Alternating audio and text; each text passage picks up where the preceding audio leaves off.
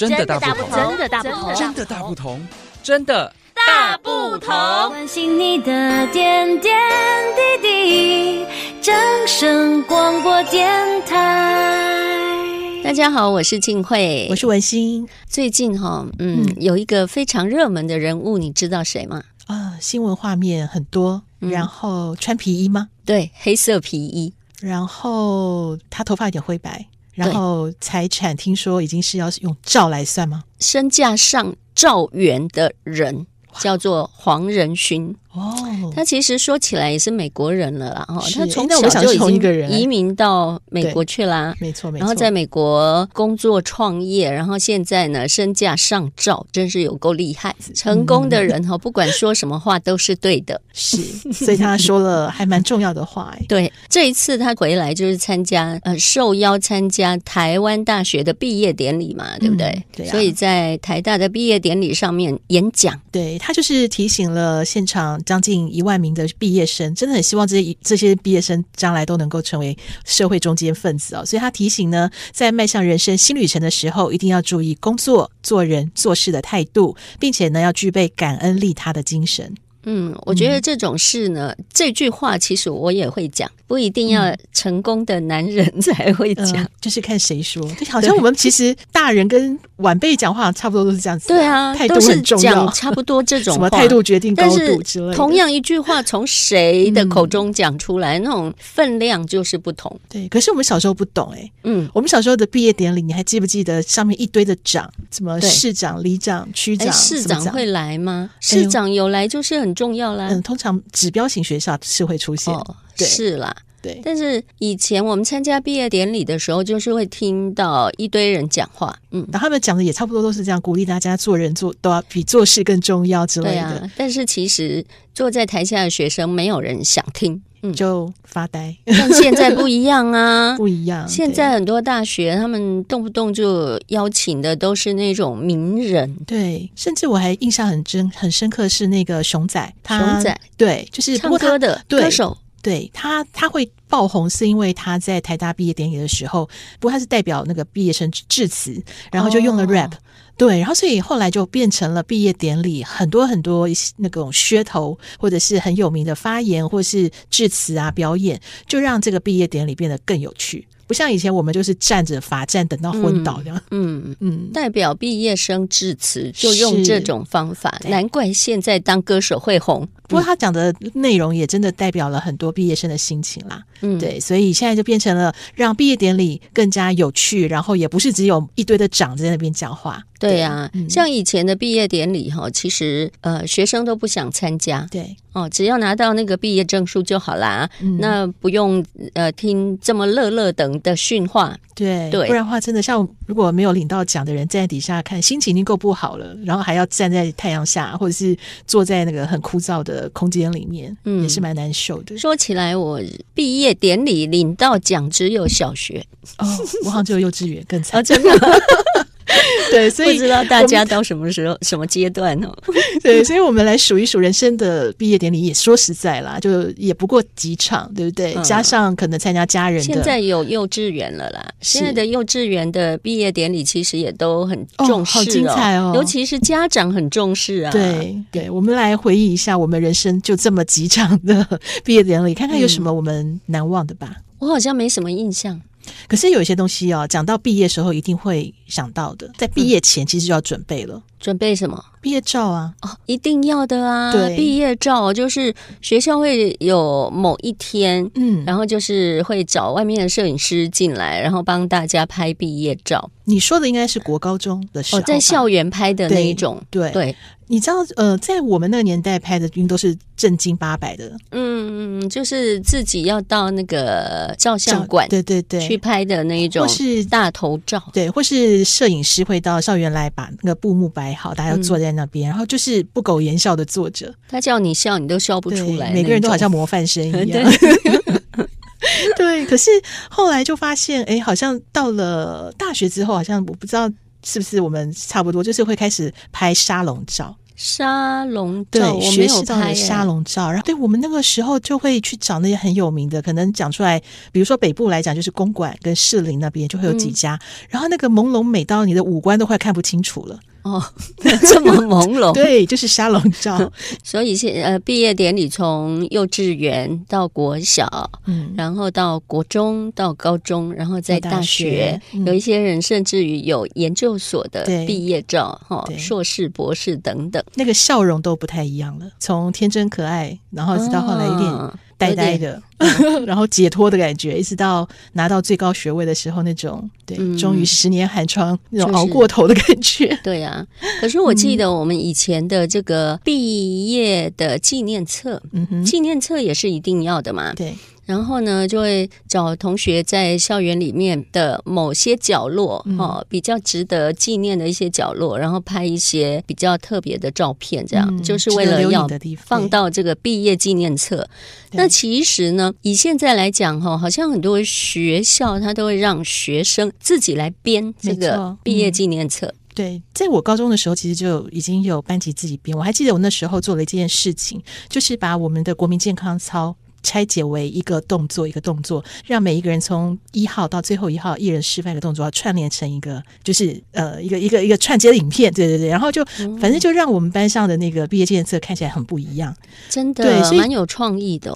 所以我就觉得自己来做毕业纪念册，就是班上同学集思广益，是一件很有意义的事情。那个过程可能比拿到的成果更好，对。但是现在已经有一些厂商是可以把呃大家的东西，然后汇集成册，然后就有一个模组可以。让大家很快就可以做好毕毕业纪念册。哦、是、嗯，其实还有一个东西也是，我觉得讲到毕业啊，毕业当天应该就是因为这些东西会让现场更漂亮、更缤纷。什么东西？毕业花束，花、哦，嗯。嗯，花当然是别人送的了，有一些是爸爸妈妈来参加。嗯对，是啊。不过现在来讲，我相信这些学生他们想要收到的花束，应该是自己的朋友、男女朋友的。对，朋友在国中、高中这个阶段，甚至于大学的阶段，嗯、可能朋友对他们来说是更重要的。对呀、啊。嗯，对，这个所以呃，在心里面最重要的位置那个人，如果送一束花，他一定很乐意的。嗯，对，还有一个也是我觉得时代的关系啦。现在毕业歌，哦，毕业歌，嗯、这这件事情也是跟我们小时候有点不太一样了。哦、现在我们小时候唱的一定是离歌啊，离歌啊，对啊，然后大家就要开始有点哭啊，是、啊、眼泪要掉下来。讲到这件事情，我就觉得我超尴尬的，因为我有一次哭的很惨很惨，是因为我、哦、我其实那个还没有毕业，我是在校生，嗯，对，小学五年级的时候。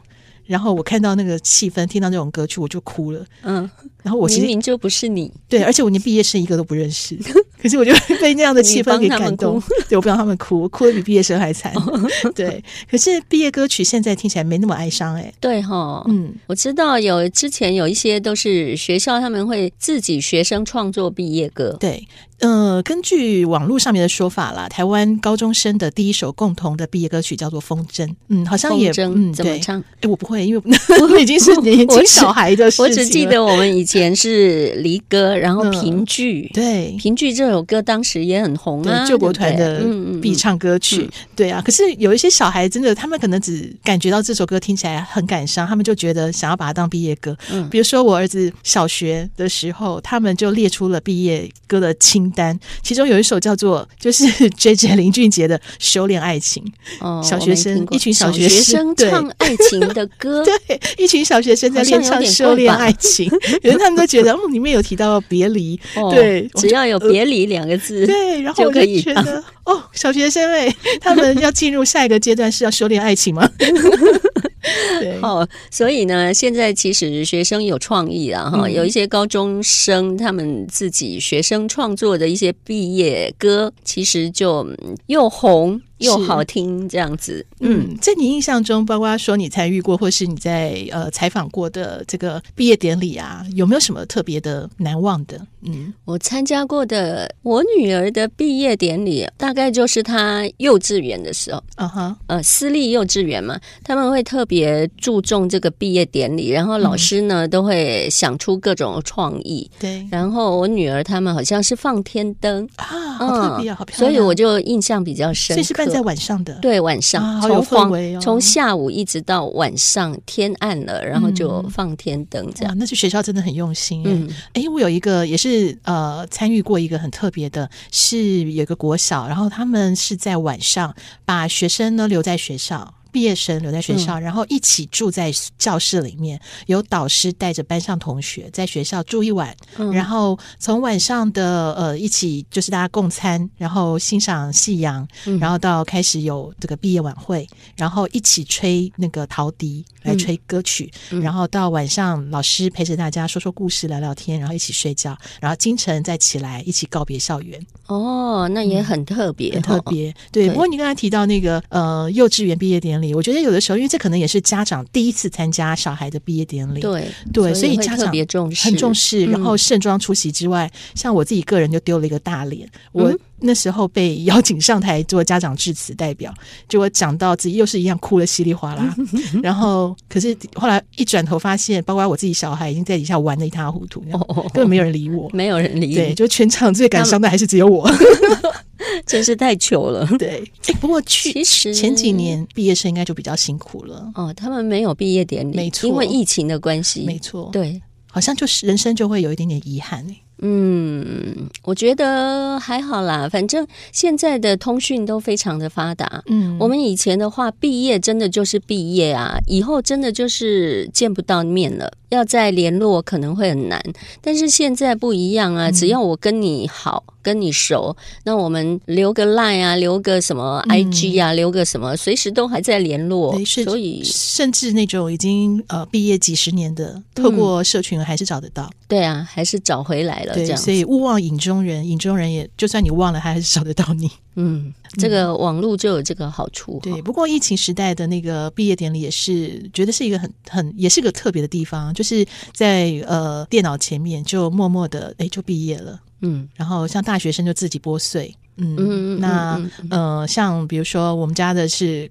哎刚好可以让很难得可以让全世界的各地的家呃亲朋好友一起参与毕业典礼。嗯其实我觉得那个就是我们刚刚一开始讲的那一位皮衣男子黄仁勋，嗯、呃，他其实我觉得讲了一个还蛮重要的事情。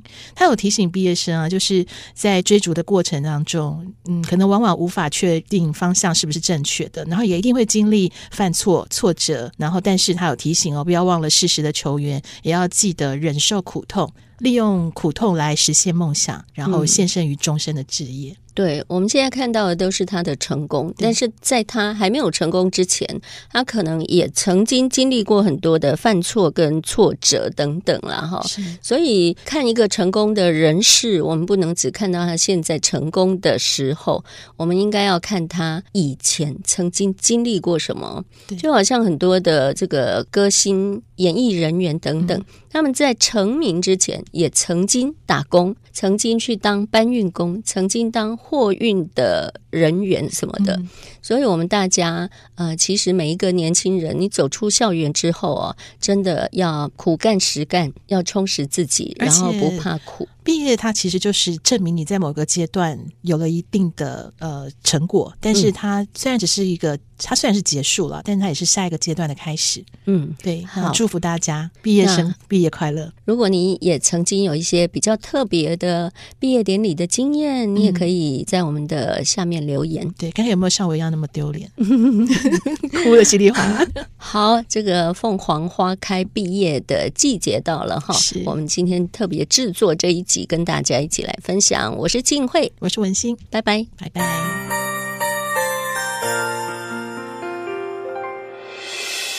伤心的时候有我陪伴你，欢笑的时候与你同行，关心你的点点滴滴。正声广播电